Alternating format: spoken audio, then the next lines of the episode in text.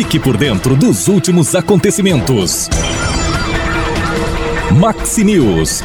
Atualizando você com a notícia. Cotações do mercado financeiro. O preço médio da gasolina nos postos voltou a subir após três semanas de queda, apontaram dados da Agência Nacional do Petróleo, Gás Natural e Biocombustíveis, divulgados na semana que se encerrou. A pesquisa é referente à semana de 29 de janeiro a 4 de fevereiro.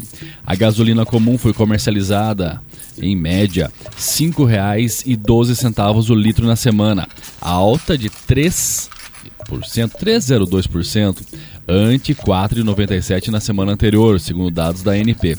Já o litro do etanol passou de 3,78 para 3,82, uma alta de 1,06%. E o preço do diesel comum, por sua vez, ficou praticamente estável. Preço médio do litro passou de R$ 6,28 para R$ 6,29, alta de 0,15%. E o mês de fevereiro, ele passa rápido sobretudo pelo feriado do carnaval, que, em algumas regiões, pode se estender ao longo da semana. E foi justamente isso que motivou o governo federal a antecipar o próximo calendário de pagamentos do Bolsa Família. De acordo com o padrão do governo federal, o calendário do Bolsa Família efetua os pagamentos nos últimos 10 dias de cada mês. A liberação dos valores é gradativa, seguindo a ordem do dígito final do número de identificação social, o NIS.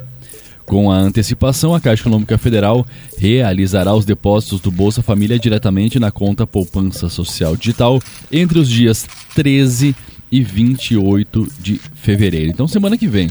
Na plataforma, o benefício fixo, 600 reais, pode ser usado para pagar boletos com leitura do código de barras, fazer pagamentos e transferências via Pix, QR Code, além de compras com cartão de débito virtual. Nesse momento, o dólar comercial está cotado a R$ 5,14, o euro R$ 5,53 56 centavos, perdão. Euro R$ 5,56. Na cotação agrícola, soja R$ 162,70 a saca, milho R$ 77,80 a saca e trigo R$ 89,00 a saca. Cotação da Coamo, lembrando que pode sofrer alteração no período. Maxi News. Você ligado com as últimas informações.